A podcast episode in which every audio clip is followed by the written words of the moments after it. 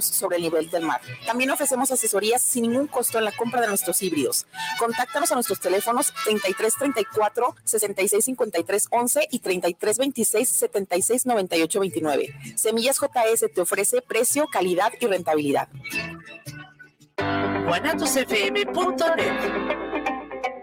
Los comentarios vertidos en este medio de comunicación son de exclusiva responsabilidad de quienes las emiten y no representan necesariamente el pensamiento ni la línea de guanatosfm.net.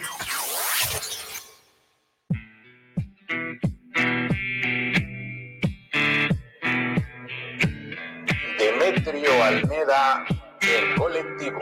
Un espacio para la participación ciudadana.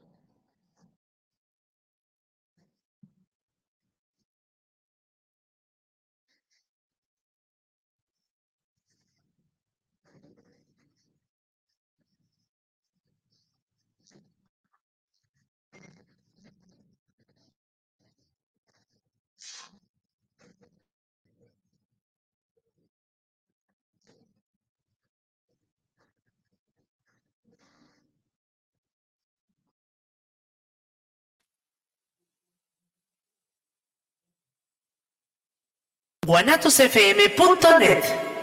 Semillas JS los invita a escuchar su programa Luz y Suelo todos los viernes de 7.30 a 8.30 de la noche por esta señal de guanatosfm.net. ¿Es usted un gran catador de buen tequila? No busques más. Tequilas y Galería El Búho. Bebidas finas y espirituosas de excelencia tequilera nos encontramos en calle Juárez 164B, en San Pedro Tlaquepaque, 3336-590863, con su amigo y servidor Emilio Ferreira, Tequilas y Galería El Búho. Atrevida, formal, divertida, única. ¿Cuál es tu estilo? Estela Boutique tiene la moda que buscas. Ropa importada y de línea que resalta tu belleza y personalidad.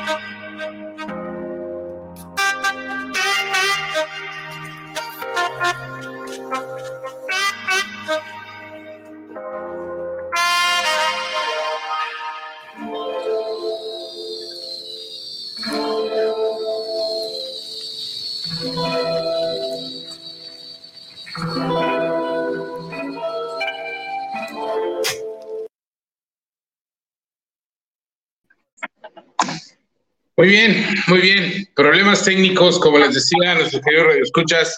No sé cómo me escuchen ahí, no sé cómo me alcancen a, mirar, a escuchar. Estoy entrando por otro medio.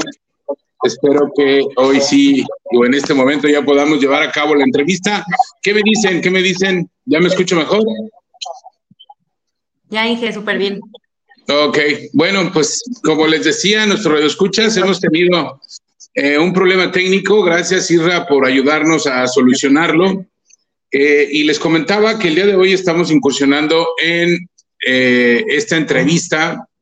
Yo, su servidor de la ciudad de amurallada, de Campeche, por razones de trabajo, por razones de, de seguir caminando, construyendo, edificando como persona, como ciudadano, como, como alguien que participa activamente en esta sociedad y aparte de que, de que nos gusta mucho llevar a, a nuestros radioescuchas eh, temas de interés, temas importantes, bueno, pues también hay que trabajar y su servidor, su servidor se dedica a lo que es la construcción de obra electromecánica y estamos participando por estas tierras. También muy agradecido por la oportunidad que nos dieron. Bien, pues sin más preámbulo, eh, de comentarles que dentro de esta actividad, dentro de esta actividad, pues hemos tenido diversos temas y el día de hoy hay un tema muy, pero muy importante que nos va a tratar nuestro amigo y licenciado, maestro, doctor, el licenciado Luis Jerónimo Velasco, que nos hablará ampliamente del tema de las relaciones laborales. Y antes de entrar, antes de entrar, yo creo que sí, su, su retícula o poquito de lo que es, sí lo voy a tener que leer por si me ven que toma un celular para leerlo. Antes de que demos forma y que entremos a detalle de lo que nos tiene que decir el licenciado Luis Jerónimo Velasco, pues no olviden de seguirnos, de seguirnos en nuestros, nuestras redes sociales, YouTube, Instagram, Facebook. Eh, creo que también estamos en Spotify, Creo que eso lo transmite aquí nuestro buen amigo Isra. Y todos estamos como Demetrio Almeda Hernández. Esas son nuestras redes sociales. Regístrense, denle un like, transmítanlo, compártanlo para que todos podamos aprender y todos podamos estar en el entendido de lo que estamos hablando en este subprograma.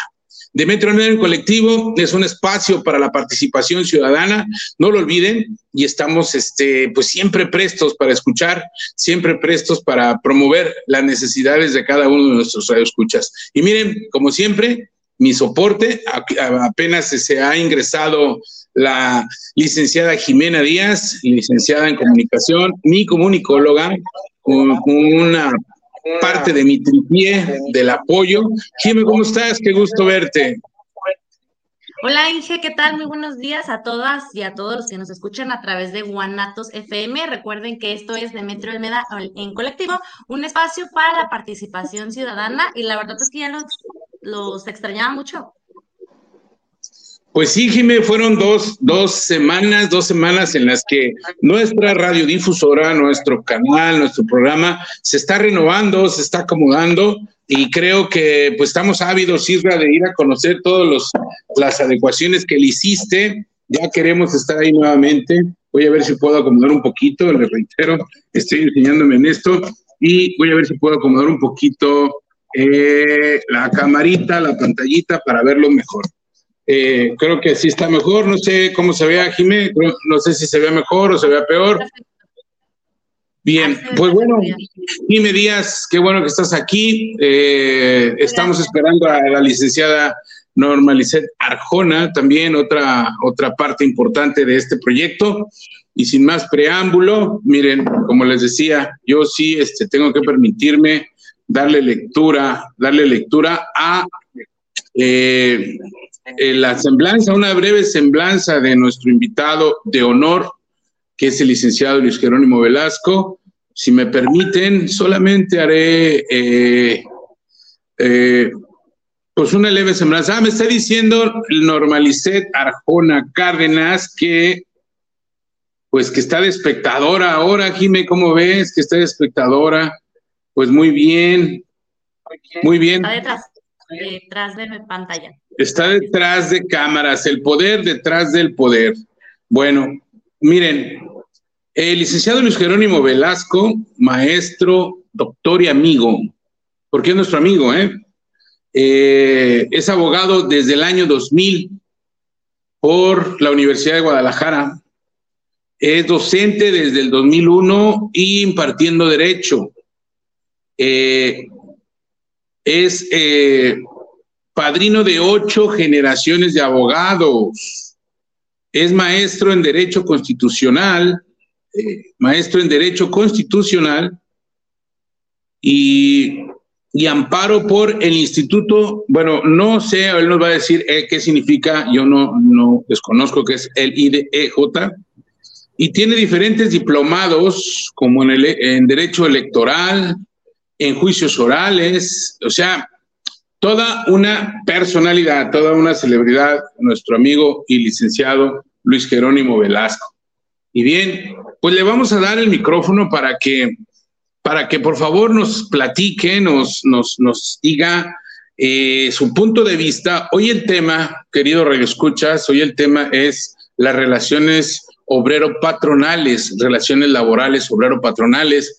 Eh, hay algunas eh, dudas que tiene la población, algunas dudas que tiene nuestro colectivo, nuestra, nuestro radio escuchas. Y bueno, yo creo que sin más preámbulo, licenciado, sería usted tan amable de, pues de presentarse, de saludar a nuestro público. No olviden que pueden enviar sus comentarios para que nuestra licenciada en comunicación, comunicóloga, Jimé Díaz, pues nos esté nos los esté transmitiendo también por medio de este programa. Licenciado Luis Jerónimo, amigo, ¿cómo está?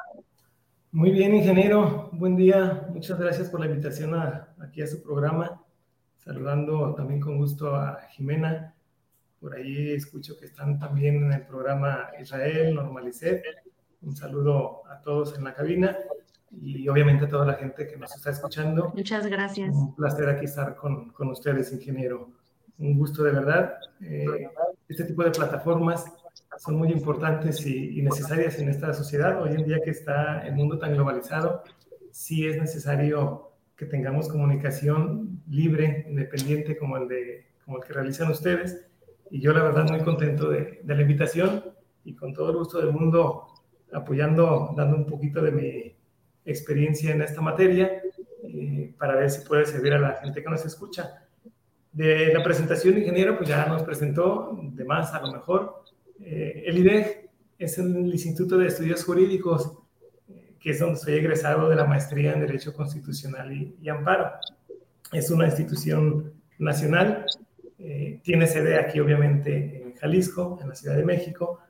Yo la crucé la maestría en Derecho Constitucional y Amparo precisamente por tantas violaciones que se dan a las, a las normas hoy en día y, ratifico, ingeniero Jimena, es un gusto estar aquí con ustedes y, adelante.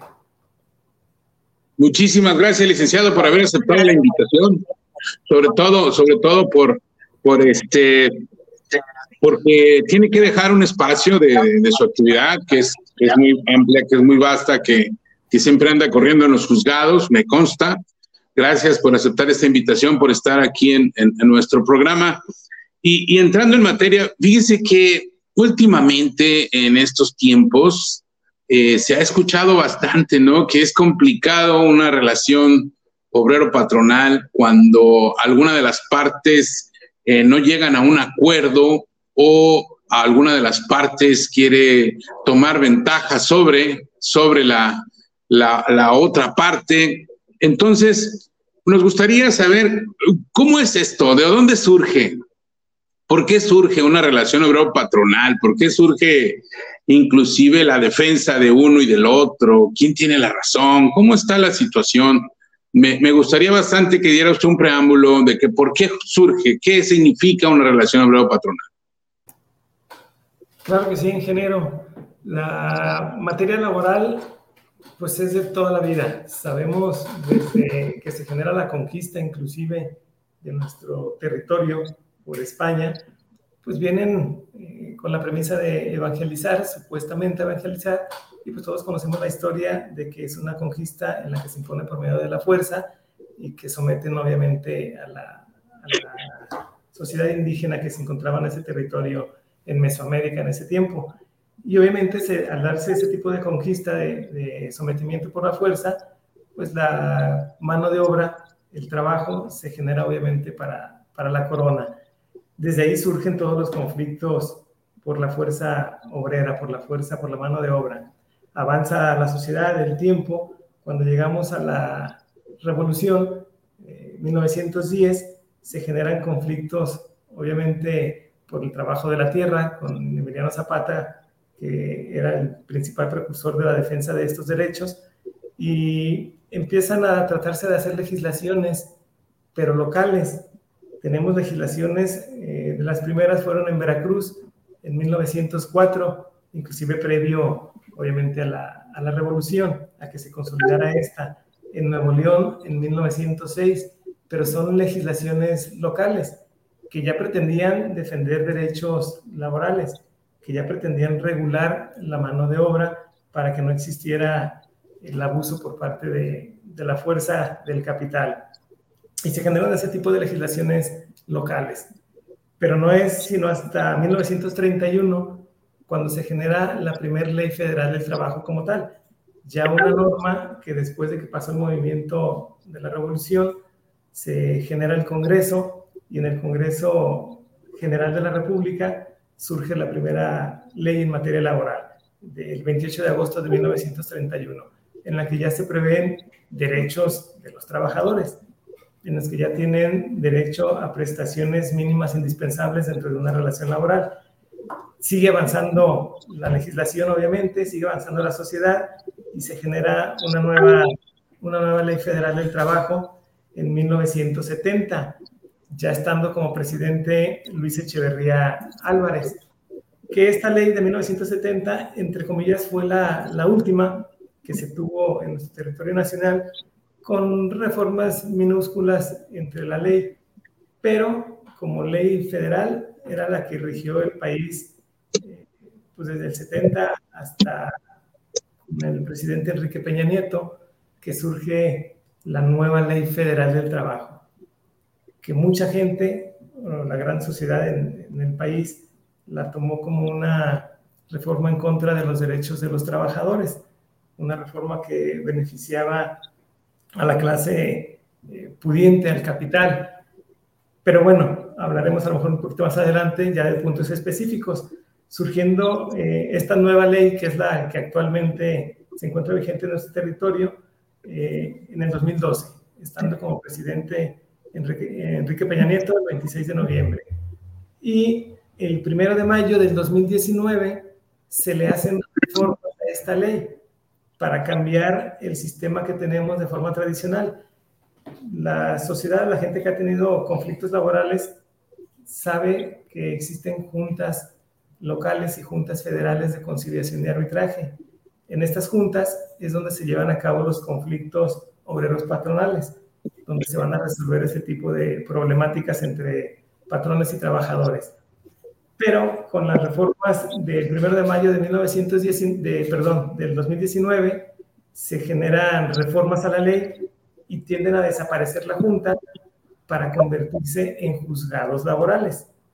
ya el juzgado laboral formará parte del Poder Judicial y lo que hoy conocemos como Junta Local de Conciliación y Arbitraje forma parte del Poder Ejecutivo. O sea, si, si se dan cuenta, todo este tipo de, de enramadas generan muchos conflictos para resolver los asuntos laborales y por eso se tardan tanto una demanda en un procedimiento de esta naturaleza. perdón, discúlpeme que le, que le interrumpa. O sea, como para que nos quede claro a los que no tenemos esta materia y, que somos eruditos, como usted lo está demostrando, eh, todo surge de la conquista, de la intervención, del sometimiento, de, o sea, la cuna, la base del derecho laboral y de la relación obrero-patronal fue por aquella intervención, por aquella conquista que se tuvo por parte de los, de los peninsulares en aquella época, cuando llegan a nuestras hermosas tierras y éramos naturales. De ahí surge, de ahí empieza a cuadrarse.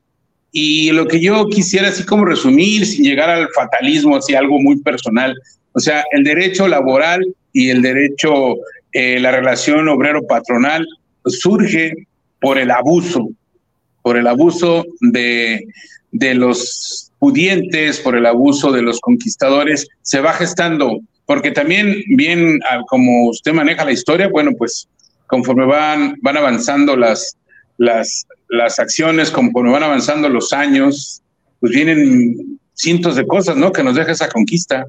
Vienen cosas donde solamente se direcciona hacia, hacia los pudientes, hacia los latifundistas, hacia los dueños de haciendas, o sea, hay, muchas, hay muchas cosas entonces de base para que surgiera una defensa del trabajador y una relación adecuada entre el obrero y el patrón. O estoy este, yéndome muy así como recalcitrante abogado o, o, cómo lo entendí. Dígame, díganos usted como para entenderlo un poquito más abierto. No, es, es, cierto y está en lo correcto, ingeniero. Desde que surge el hombre, si quisiéramos remontarnos a la antigüedad de la, del, del planeta, pues siempre desde que surge el hombre tiene que haber alguien que produzca, alguien que genere. Si nos fuéramos a, las sociedades primitivas, pues dentro de una sociedad había la gente que se encontraba recolectando eh, los frutos y había un grupo dentro de esa sociedad que se encontraba en la casa, en la casa de, animales. Entonces, había gentes que se dedicaban a cierta actividad dentro de una misma agrupación. Si bien es cierto que estamos hablando de sociedades primitivas, ya se podría interpretar como si fuera un trabajo. Yo generaba la casa y llevaba la carne para toda la sociedad. Otros la recolección la llevaban para la sociedad. ¿Qué iba generando cada uno? En ese tiempo a lo mejor era una forma de vida entre todos. Ir evolucionando, por eso yo nada más me remonté a la revolución para hacerlo un poquito, bueno, a la conquista y a la revolución, para hacerlo un poquito más palpable, más vigente. Hay sometimiento del hombre, forzosamente, por la conquista de la corona y desde ahí están todos los problemas. Oiga, licenciado, muy bien. O sea, si sigue siendo referencia, sigue siendo referencia. Entonces, ¿qué función tendría el Estado? Porque si ya eh, usted nos ilustra que a partir de la independencia, luego la revolución y pues, bueno, hemos estado en guerra civil, hemos estado en guerra civil desde la independencia a gran parte de la revolución y casi, casi este, la guerra de reforma, y pues ha sido una guerra civil cruenta que no ha dejado crecer o que, que no dejó unas bases firmes ¿no? para, para nuestra, nuestro, nuestra bella República Mexicana. Eh, ¿Qué función tiene el Estado con respecto a, a la relación obrero-patronal? Precisamente el Estado es el órgano regulador, es el encargado de generar un equilibrio dentro de la fuerza obrero-patronal. El patrón va a tender siempre a defender sus intereses, a defender su negocio, su empresa, su dinero, que es el que invierte, y es plenamente válido que así sea, pero también el trabajador va a pretender defender los intereses de él como obrero, la fuerza de trabajo, el tiempo que invierte, todo el esfuerzo que genera para producir X eh, mercancía que se lleve a cabo y que va a generar riqueza tanto para el patrón como para él y para la sociedad pero obviamente cada uno desde su trinchera, desde su parámetro, va a tomar los beneficios que, cada uno quiere desear. Entonces el Estado es quien tiene que entrar a regular precisamente estas relaciones, por eso surgen las leyes. En Veracruz, en 1904, surge como una ley local para tratar de reglamentar esa, esa parte obrero-patronal. Pero la primera federal a nivel de república fue precisamente en 1931, en la que ya el Estado, por conducto obviamente de los congresos, el Congreso de la Unión, la Cámara de Diputados y la Cámara de Senadores, generan la primera ley federal del trabajo en la que ya se estipula de manera específica derechos de los trabajadores, obligaciones de los trabajadores, derechos, obligaciones de los patrones, para que exista un equilibrio entre ambas fuerzas. Ni todo tiene que ser ganancia para el patrón, pero tampoco puede ser ganancia del, del trabajador que podrá decir que es el que genera esa riqueza, porque el patrón es quien invierte, quien está arriesgando su trabajo, quien está arriesgando su dinero, y en el momento que la empresa pierde, el trabajador no pierde, el que pierde la riqueza es el patrón. Entonces sí es justo que el patrón tenga obviamente una recompensa, una ganancia, pero también el trabajador que genere un ingreso económico por su fuerza obrera. Si recuerdan ustedes, en la historia más reciente del país, el salario mínimo no incrementaba. Era una burla, la verdad, los incrementos que se llevaban a cabo cada, cada año por la Comisión de Salarios Mínimos. Eh, del 2018 para acá empezó a cambiar esa parte. Se hizo un incremento del salario mínimo considerable, si mal no recuerdo, del 30%, después del 20%, después volvió a subir y este último año eh, fue un incremento que ya tenemos el salario mínimo en 174 pesos, si mal no recuerdo.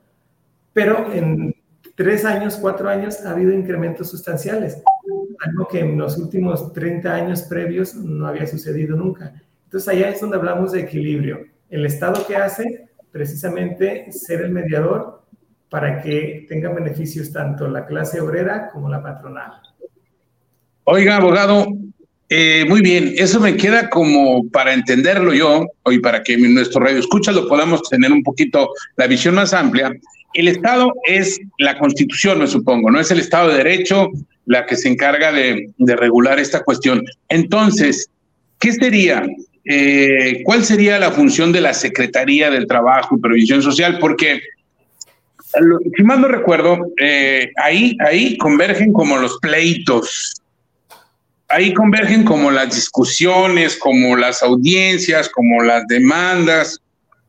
Me trataste mal, eh, no, no te traté mal. O sea, entonces, ¿Qué, función tiene la Secretaría del Trabajo y Prevención Social? Que me supongo esa está dentro del Estado de Derecho como lo estamos todos nosotros. Sí, claro, el Estado es la nación y tiene que proveer de todos los beneficios y todas las necesidades a la sociedad. Es el ente regulador en cualquier ámbito social. ¿Para qué? Para que tengamos un desarrollo integral, para que la sociedad pueda convivir de manera sana, de manera pacífica, en todos los, en todos los aspectos. Y si lo particularizamos, ya lo que nos ocupa en el tema de nosotros, por ejemplo, las relaciones obrero-patronales, la Secretaría del Trabajo es la especializada. Así como tenemos una Secretaría de Seguridad Pública, tenemos Secretaría de Relaciones Exteriores, tenemos diversas secretarías a nivel nacional y estatal, está la Secretaría del Trabajo y Previsión Social. Es el área o la Secretaría del Estado encargada precisamente de vigilar ya las relaciones obrero-patronales de forma específica ellos no se meten en otras áreas del Estado, exclusivamente de relaciones obrero-patronales. Y como bien dices, dentro de esta Secretaría del Trabajo se integra con las juntas laborales. Las juntas laborales existen a nivel local y a nivel federal. O sea, cada estado tiene juntas locales para materias que no son exclusivamente de la federación. Y las juntas federales tienen que ver precisamente con áreas de trabajo que son en materia federal. Por ejemplo, lo que tenga que ver con, con el agua que sabemos que corresponde a la nación. Entonces se maneja en una junta federal. Si existiera una demanda eh, laboral, derechos laborales por, a una empresa por Coca-Cola, por poner alguna eh, marca que ya después ustedes les compran los derechos por el anuncio, o cualquier otra empresa de esta naturaleza, tiene que conocerla la Junta Federal, no la Junta Local. La Junta Local recibiría las demandas de ámbitos de cada uno de los, diferentes estados. Y efectivamente, como lo señala el ingeniero, en la Junta Local se van a dilucidar todos los conflictos ya de forma específica de demandas obrero-patronales. Si hay un despido, si hay un conflicto sobre falta de pagos de sueldos, de prestaciones, vacaciones, aguinaldo, prima vacacional, todos los derechos que tienen los trabajadores. Si el patrón les limita alguno de ellos, si no les otorga alguno de los derechos que le consagra la ley, se van a la junta local, demandan a la fuente de trabajo y ellos son los que tienen que dilucidar quién de las dos partes tiene la razón. Patrón. Oiga, licenciado, licenciado, hay, muchas historias, hay muchas historias. Y, y si es menester hacerle una pregunta. Eh, en realidad, la, la, Secretaría del Trabajo y Previsión Social en realidad es imparcial, abogado.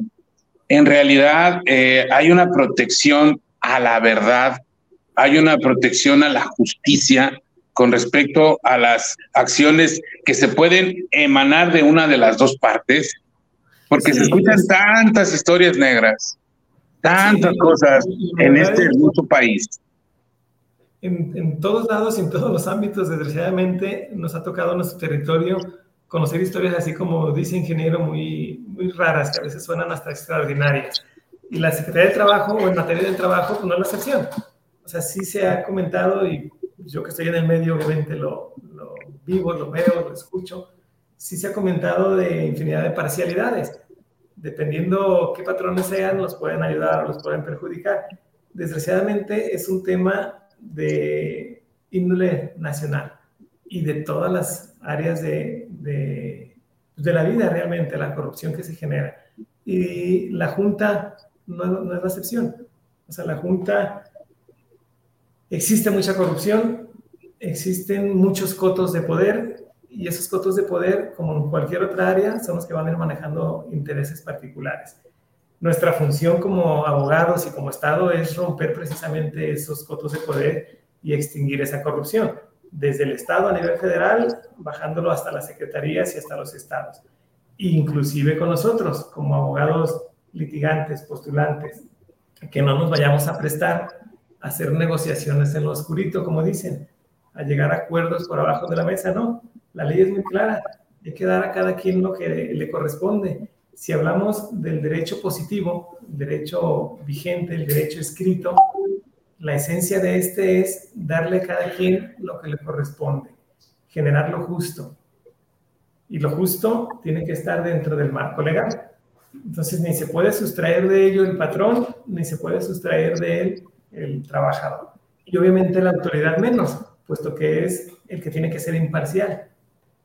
Ahí hay un área en específico, si me permite, ingeniero, hay un área en específico que citan a la Procuraduría de la Defensa de los Derechos de los Trabajadores, previo a una demanda. Llega el trabajador, llega el patrón o el representante del patrón, el trabajador va a ir a su versión y va a señalar que el ingeniero Demetrio me despidió. Vamos a poner aquí a Jime que llegue y la demande porque la despide del programa y que me va a llegar y va a decir la secretaria. Nada más que ella es la que me puede despedir, licenciado, pues ella es el cerebro de eso. Yo solamente soy el producto, soy quien da la cara, pero pues quien, quien, quien articula y quien me contrata, pues es IME y es Normita. Yo sé que sí, pero es para que Jimena precisamente entienda esa otra parte, la otra versión. Ah, ok, ok.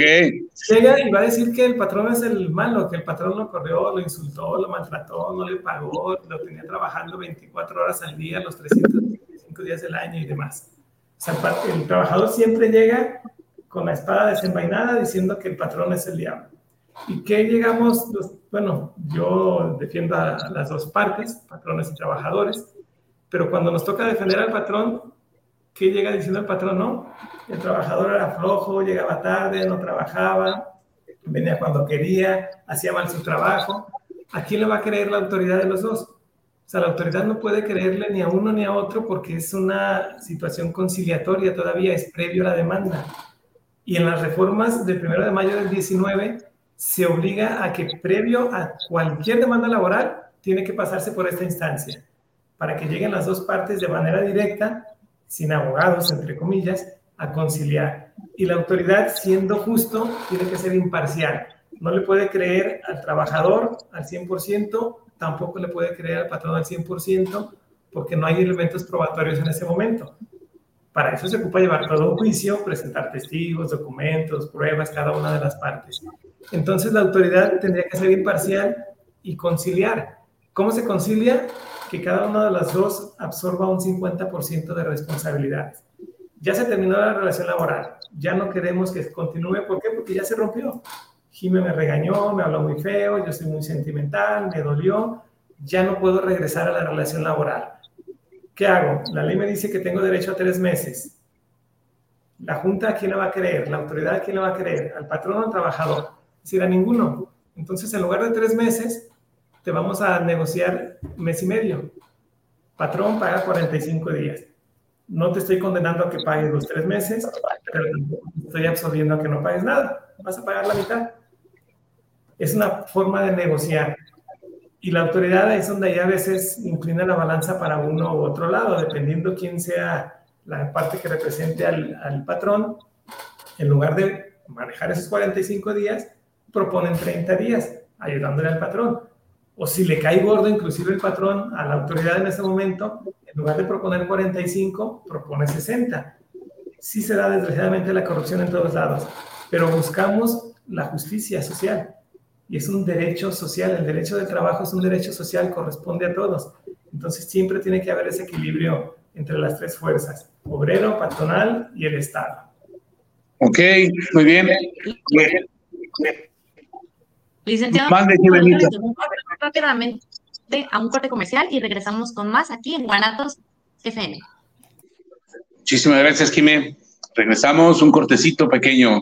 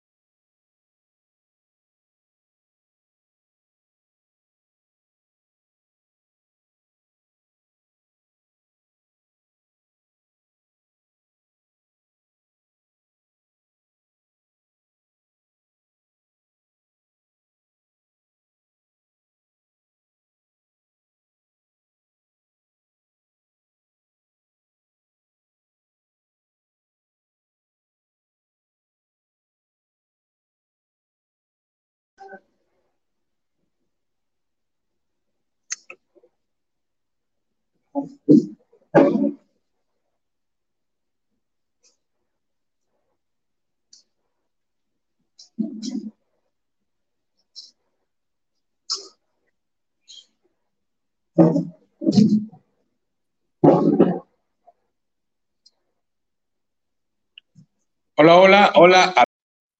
Nuevamente, aquí estamos regresando, regresando a continuar con, con nuestra transmisión. Ingeniero Irra, aquí estamos nuevamente, no supimos cómo estuvo el asunto, pero reitero, una disculpa enorme, una disculpa grande a nuestros radioescuchas, a nuestras radioescuchas. Estamos incursionando en este tipo de actividad eh, a distancia, pero bueno, yo sé que ustedes nos van a, a comprender, nos van a entender, porque nuestro objetivo principal, básico, es el querer hacer las cosas para ustedes, nada más que para ustedes.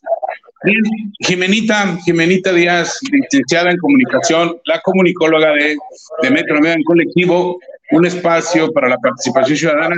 Tenemos, tenemos algún, algún comentario, algo, alguna pregunta de nuestro público. Adelante, por favor. Sí, claro que sí. Nos escribe Javier Carvajal, saludos desde San Francisco de Campeche, saludos para el programa En Colectivo. También nos escribe Manuel Paredes, eh, saludos al ingeniero Demetrio Almeda desde Champotón, saludos a su invitado y a Jimena, muchas gracias. También nos escribe por acá Andrés Alvarado, saludos a En Colectivo desde El Paso, Texas, saludos cordiales, muchas gracias Andrés. Y también tenemos unas preguntas. Nos escribe Santiago desde Zapopan. Eh, para preguntar, ¿afectan los sindicatos en una empresa?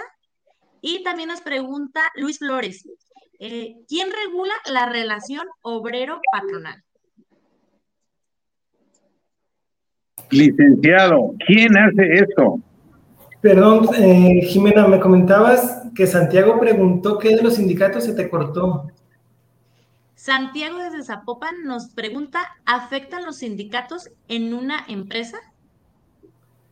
Los sindicatos, eh, hay dos tipos de sindicatos, hay sindicatos obreros y sindicatos patronales. La realidad es que en la vida práctica, sindicatos de patrones casi no existen. O sea, el patrón se genera a generar producción, a crear, y difícilmente va a andar con, con sindicatos. Los trabajadores sí, los trabajadores eh, tienen necesidad, obviamente, por ser la clase desprotegida, entre comillas, de un sindicato que los proteja. No generan problemas. Un sindicato está para beneficiar de manera original al trabajador, para defender los derechos de este.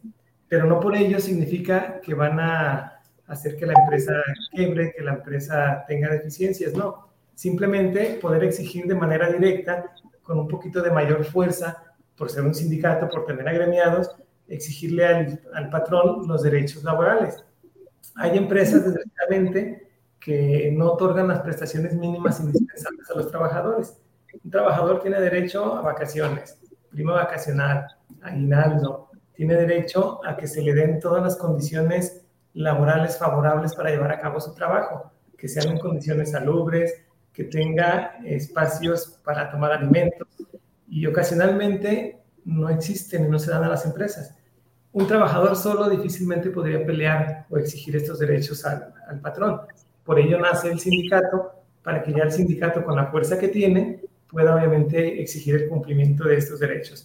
Son derechos que ya están establecidos, ¿eh? no es atacar a la clase patronal, es simplemente exigirle que otorgue al trabajador lo que le corresponde. Oiga, licenciado, oiga, este, eh, Sí, muy buena la pregunta de nuestro radio escucha. Eh, ¿Cómo puede ser posible, llega uno a preguntarse, de que eh, sigan existiendo en este siglo XXI agrupaciones que tengan que defender a otros de sus derechos? O sea, sí son importantes los sindicatos, es mi pregunta, sí son importantes. Aún existen patrones que no cumplen con sus eh, compromisos con respecto a su plantilla laboral, porque también hay muchísimas historias, historias de nuestro hermoso país que, pues que nos han puesto a reflexionar con respecto a, a este tipo de entes, ¿no? Como son los sindicatos. Un sindicalismo, un sindicalismo desde que yo recuerdo, bueno, casi, casi todo viene desde la Revolución Francesa. Hubo muchísimos cambios en la Revolución Francesa. Eh, desde esas épocas, eh, pues se ha desvirtuado, ¿no? En algunas actividades propias, en este caso de, de los sindicatos, porque pues se ha escuchado que hay patrones muy buenos, y no me refiero a los grandes emporios, ¿eh? No me refiero a las empresas multinacionales, o no me refiero también a esas firmas donde se genera muchísimo recurso, ¿no? Me estoy refiriendo a los emprendedores, licenciado.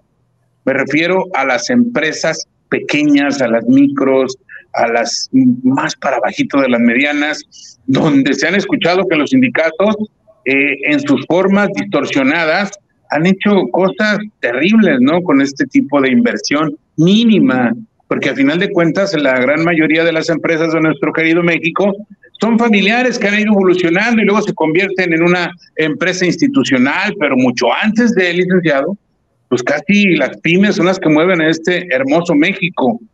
¿Son necesarios los sindicatos, estimado licenciado Velasco? Desgraciadamente sí, todavía es necesario. Cada vez menos, pero sí es necesario porque efectivamente, como comenta ingeniero, sí hay patrones que abusan del poder económico que se tiene y no dan los derechos que corresponden al trabajador. Pero también hay trabajadores que abusan del beneficio que les otorga la Ley Federal del Trabajo para perjudicar al patrón. ¿Por qué? Les voy a poner un ejemplo. La Ley Federal del Trabajo es eminentemente protectora de los derechos de la clase obrera. Cuando surge esta nueva con el presidente Enrique Peña Nieto, la sociedad se fue a atacar esta reforma porque atentaba, entre comillas, contra los derechos de los, de los trabajadores. ¿Pero por qué? Eh, antes de las reformas de la ley, si un trabajador presentaba una demanda y decía que ganaba, no sé, 15 mil pesos diarios y era el mensajero de una empresa, o sea, difícilmente podría ganar esos 15 mil pesos diarios, sea, a lo mejor al mes. Pero el trabajador decía, yo ganaba 15 mil pesos diarios. ¿Y cuál era tu función? Soy el mensajero de la empresa. Entonces, el patrón tendría que desvirtuar esa premisa del trabajador. Toda la carga probatoria le corresponde al patrón.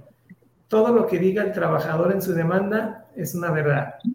El trabajador no tiene obligación de acreditar nada. Inclusive, no está obligado ni siquiera a saber cómo se llama el patrón. Él con que diga, yo trabajaba en este domicilio, como se llama el patrón, no es una obligación. La Junta tiene que investigar quién es el titular de esa fuente de trabajo y requerirlo. Entonces, el sindicalismo surge precisamente para poder generar eso, ese equilibrio dentro de las fuerzas obrero-patronales de manera directa entre trabajador y patrón. Es cierto lo que comenta ingeniero, hay muchísimos sindicatos de micro, pequeñas empresas que la realidad es de que no defienden a nadie, nada más van por la cuota que les cobran a las empresas. Oiga, licenciado, pero déjeme interrumpir. Mire, yo conozco a un amigo, yo conozco a un amigo que yo no sé, a lo mejor usted nos puede decir aquí, tiene una empresa con, con 15 agentes y le da trabajo a 15 familias. Y de un momento a otro llegan unos personajes y le ponen una bandera rojinegra en las puertas de su empresa, argumentando que no tenía un contrato colectivo de trabajo. O sea, ¿cómo? ¿Quién? ¿Quién los manda? ¿Cómo llegan? Y oye, tú no tienes contrato, te pongo a huelga y, y fue horrible, licenciado. ¿Cómo es eso? Desgraciadamente, es un comportamiento muy frecuente de los sindicatos. Mande, Jimé, ¿decías algo, Jimé? No se proyecte. No, no, claro que no, nunca. Era un comportamiento muy frecuente del sindicalismo, que te llegaban a emplazar a huelga porque no tenías precisamente un contrato colectivo de trabajo. Y para emplazar a huelga tendrían que ser los trabajadores los que hagan ese anuncio. Sin embargo, ninguno de tus trabajadores, como bien comenta ingeniero, ninguno de esas 15 familias estaba sindicalizado y ninguno de ellos quieren irse a la huelga. El sindicato, ¿qué es lo que hacía? Llevaba gente de otro lugar, paraba cinco trabajadores que no tenían nada que ver con la fuente de trabajo y cerraban la empresa, ponían la, la bandera rojinegra, como comenta el ingeniero. ¿Eso sigue vigente, licenciado? ¿Eso lo pueden seguir haciendo? Lo pueden seguir haciendo, lo hacen, pero ya en muy pequeña medida. Si nos remontáramos 30, 40 años atrás, te paraban una empresa inmediatamente los sindicatos. Hoy en día ya no, ya es más difícil. Sí lo hacen, sí tienen las facultades, está dentro de la ley, pero ya cada vez la Secretaría del Trabajo les limita esta autorización. La Secretaría de Trabajo es la que tiene que autorizar que sí se vaya a hacer ese emplazamiento a huelga y ahorita los está limitando. Vemos la crisis que, pasó, que pasamos en los últimos dos años con la pandemia, que cerraron muchos negocios, que cerraron muchas empresas Exactamente, licenciado. También lo voy a interrumpir porque no, se puede ir usted sin decirnos cuál fue la influencia, ¿eh? Y a quién afectó. ¿A quién afectó esa pandemia, eh? Y ese tema, póngalo ahí en el tintero, termine su idea, pero como yo me apasiono, yo me apasiono y, y, quiero preguntar, porque sé que los radioescuchas son iguales que yo y quieren saber todo, pero tenemos un poquito tiempo, por eso lo interrumpo para que no se nos vaya a olvidar. Disculpe, licenciado. No se preocupe. Sí, ahorita lo tocamos. Y, y, efectivamente aquí el sindicato con trabajadores que no prestan servicios para la fuente de trabajo, que son gente que va nada más en auxilio del líder sindical, paraban las empresas. Y hace 30 y 40 años sí las tronaban, sí hacían que quebraran. ¿Por qué? Te cierran una empresa con 15 familias, como menciona el ingeniero, durante 3, 4 meses sin trabajar, sin producir. El patrón tiene que pagar de todos modos. ¿Y cómo va a generar el ingreso económico para poder mantener a las familias mantener el negocio y poder subsistir? Tronaban muchas empresas. Hoy en día, cuando se reforma la ley, ya no les dan ese beneficio de forma directa hay que justificar, hay que hacer el conteo de los trabajadores, hay que verificar que sí sean trabajadores de la fuente de trabajo, porque siempre se hacían con trabajadores ajenos. Llevábamos o llevaban cinco gente los líderes sindicales y paraban empresas. Hoy en día no, se tiene que hacer un recuento de trabajadores. Si no son trabajadores de la empresa, no puede existir emplazamiento a huelga, así de sencillo.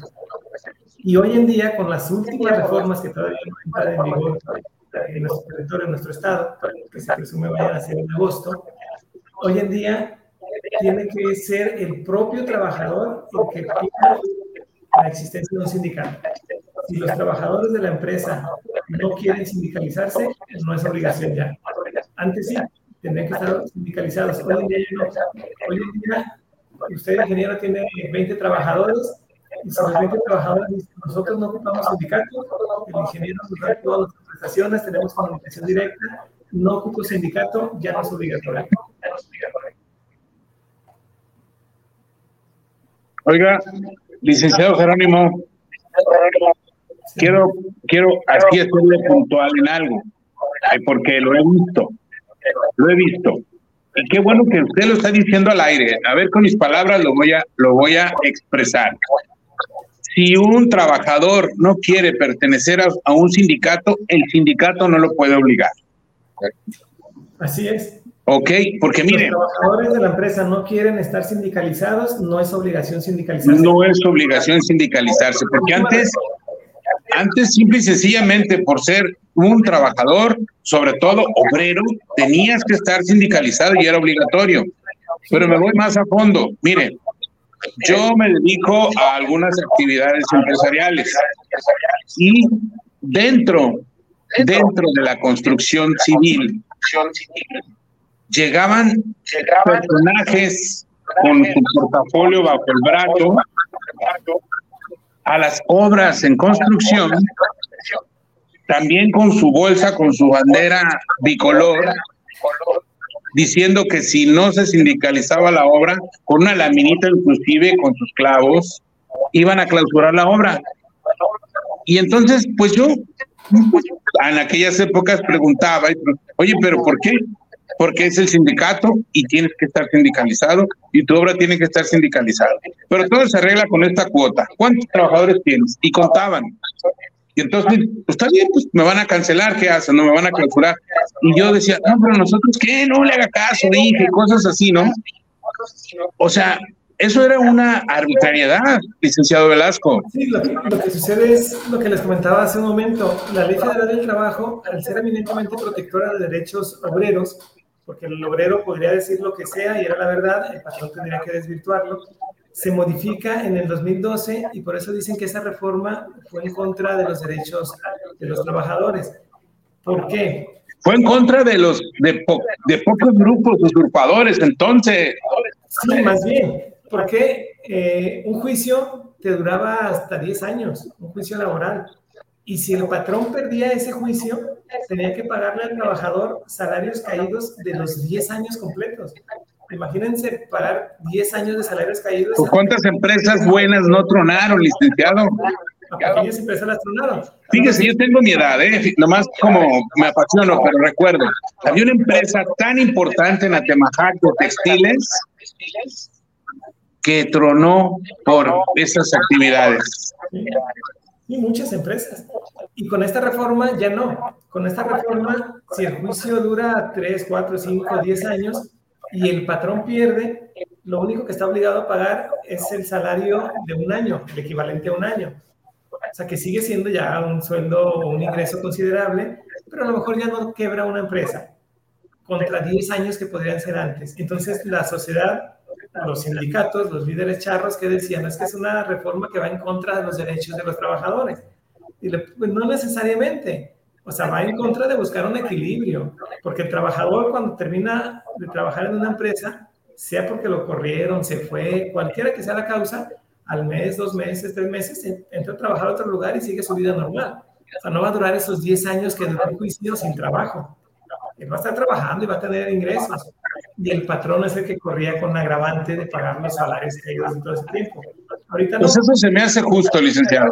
Esa reforma se me hace justa. Pero hasta ahora que usted no le explica, hasta ahora que se lo está diciendo a los radioescuchas, porque esto es justicia. Todos debemos de tener las mismas oportunidades.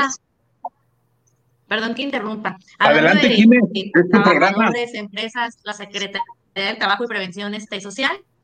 Eh, a mí me queda la, la duda, eh, ¿cuáles son las obligaciones que le confiere al Estado, a la empresa y al trabajador en temas generales?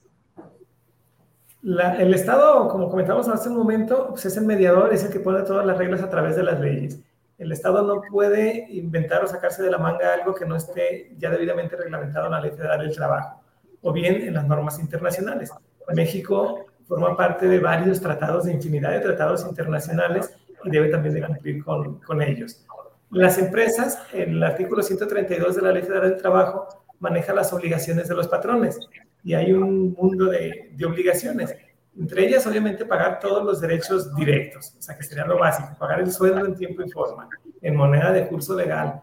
No hay de que yo soy ahorrera y pues, en lugar de pagarte, vas a agarrar tomates, cebollas y te los llevas y ya ese es el equivalente a tu sueldo. No, se tiene que pagar en moneda de curso legal. Tiene que tener un área de trabajo acorde a las necesidades que se va a generar. Interrumpo, interrumpo, licenciado. Y de seguro eso vino desde las tiendas de raya. Ay, te van 20 kilos de frijol y 20 kilos de tortilla. Y de eso te pago. Y ahora ya no. Así tengas eh, producción de leche, ahí me pagas con billetito. A eso debemos entender. La abolición de las tierras de raya, la abolición del el sometimiento de los obreros, de los campesinos. Qué bien, hemos ido avanzando, perfectísimo. Sí, sí, se ha ido creciendo, pero ese sindicalismo y líderes charros son los que han ido limitando todo este tipo de beneficios, porque era lo que iba a comentar hace un momento. En el, en el conflicto laboral que nos dure 3, 4 años por deficiencias del Estado, porque no hay personal necesario para que los juicios caminen en tiempo y forma, obligarían al patrón a pagar sueldos caídos que serían desproporcionales. Y en base a las reformas ya no. Si se alarga, es un año. La empresa no truena, el trabajador tiene su dinero y todo sigue en la sociedad caminando. Y por lo que nos decía Jimena, derechos, obligaciones de los patrones, es pedir recibos de nómina, pedir sus recibos de aguinaldo, tienen que tener, dependiendo del número de trabajadores, empresas nacionales que tienen, no sé, 100, 200, 300 trabajadores, deben de tener inclusive médicos, clínicas internas dentro de la fuente de trabajo para la atención de, de estos.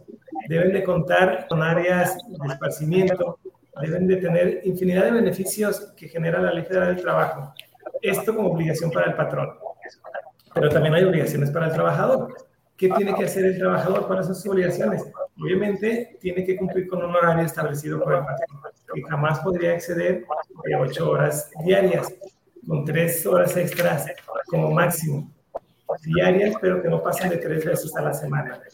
Tienen que tener respeto por el patrón, tienen que tener eh, respeto por la fuente de trabajo, no se pueden llevar las herramientas de trabajo, tienen que cuidarlas, o sea, todo esto son obligaciones de los trabajadores. El artículo 134 de la Ley Federal del Trabajo las marca. ¿Qué obligaciones tiene? Una de las reformas eh, que fueron interesantes, fraccionarias de la ley, que a mí se me hizo interesante, era en cuanto al nacimiento de los hijos de los trabajadores. ¿Por qué? Sabemos, todo el mundo sabe que cuando nace un bebé de, un matrimonio o de una pareja, la madre es la que tiene una incapacidad previa como posterior al nacimiento. ¿Y el papá qué? El papá no, el papá tenía que seguir trabajando. Nació mi hijo hoy, con mucho gusto, te felicito y sigue trabajando. Ya no, con la, reforma de la ley, ya también el papá tiene derecho a descanso por nacimiento de sus hijos. La fracción 27 del artículo lo señala que los hombres tienen derecho a cinco días laborales de descanso con goce de sueldo cuando nace su hijo, inclusive cuando adoptamos. Este también es un derecho sano, es un derecho bueno, porque el papá no podía estar con su hijo cuando nació. Y a partir de esta modificación, el papá ya puede faltar a su trabajo cinco días, el patrón le tiene que pagar su sueldo y podrá estar cuidando a su hijo recién nacido. Licenciado, qué aportes, qué aportes tan importantes. Fíjate que estamos, nos quedamos picados, como decimos en el argot colectivo, pero ¿sabe qué? Hemos llegado, hemos llegado a feliz término en el programa. Vamos a decirle, por favor, al, ingeniero Mirza que nos dé, por favor, tres minutos para despedirnos, para cerrar el programa, porque pues estamos, estamos enseñándonos en esta, de esta forma, que, que creo que no va a salir tan mal conforme vayamos avanzando, vamos a ir equipando con cosas, ya que su servidor, como mi equipo, pues vamos a tener que estar viajando por, razones laborales. Hoy les comento, estamos transmitiendo desde la ciudad de Campeche, de este puerto de Campeche, por razones laborales, pero siempre nos vamos a hacer un espacio para que podamos estar en colectivo con ustedes. Chime, recuérdanos las redes sociales para cerrar nuestro programa y yo al final agradecerle a nuestro invitado. Claro que sí, estamos como Demetrio Almeida Hernández en Facebook, YouTube, Instagram y ya tenemos Twitter, así que comiencen a seguirnos, compartan, denle like y activen la campana de notificaciones para que todas las entrevistas con expertos lleguen hasta todos sus medios electrónicos. Y muchas gracias por sintonizarnos como todos los jueves en punto de las 11 de la mañana. Es un placer haber compartido micrófonos con ustedes. Gracias, Jimenita. Eh, licenciada Lisette Arjona Cárdenas, que está como espectadora hoy también muchas gracias por las actividades, por el guion, por el formato. Eh, licenciado Luis Jerónimo Velasco, eh, quisiera que tengamos el compromiso para las próximas de que nos vuelva a visitar en este su programa y podamos continuar con esta actividad social que es una actividad que nosotros queremos expandir. Tenemos diversos temas laborales, de salud mental, deportivos. Estamos trabajando para que nuestro colectivo pues esté, esté informado con diferentes, diferentes puntos de vista de nuestros invitados. Le agradecemos mucho, licenciado. ¿Quiere agregar algo? Gracias, ingeniero. Es un gusto para mí. Cuando me inviten, yo con todo el gusto del mundo eh, acudo al llamado para poder dar un poquito de lo que conocemos y que la gente tenga conocimiento de los derechos que puede hacer valer en cualquier materia del derecho en general. Muchísimas gracias, licenciado Velasco. Jime, ¿hay algún otro comentario de nuestro radio escucha que haya quedado sin leer? Saludos a Irma, tenía dos preguntitas, pero ya no nos ajustó el tiempo, pero muchos saludos, Irma, desde Zapopan. Muchísimas gracias a todos nuestros radio escuchas, a nuestras radio escuchas, a todas, a todos y a todes. Gracias por sintonizarnos. Esto es Demetrio Hermeda en colectivo. Este es un espacio para la participación ciudadana. No dejen de seguirnos en las redes sociales que mencionó la licenciada Jiménez Díaz y esperemos que aún y con toda esta enseñanza, el know-how que nos acaba de dar el, ingeniero Isra, bueno, pues las cosas hayan salido este, un poco mejor. Esperemos que la próxima que vayamos a tener una transmisión por medio electrónico, pues sea diferente a como nos fue hoy. Recuerden, este programa se transmite, se repite por nuestro canal de YouTube. Ahorita estamos transmitiendo en vivo, pero se va a guardar y se va a estar transmitiendo eh, por YouTube por si tienen ustedes alguna eh, opinión, alguna pregunta, algún comentario que hacernos, estamos abiertos. Muchísimas gracias a todos. Gracias. Hasta la próxima. Gracias, Jiménez, licenciado, muchas gracias.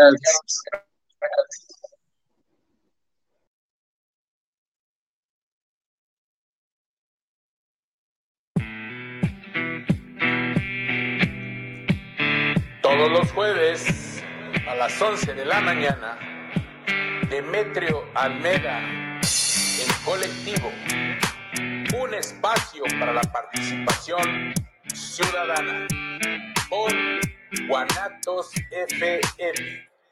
Hasta la próxima.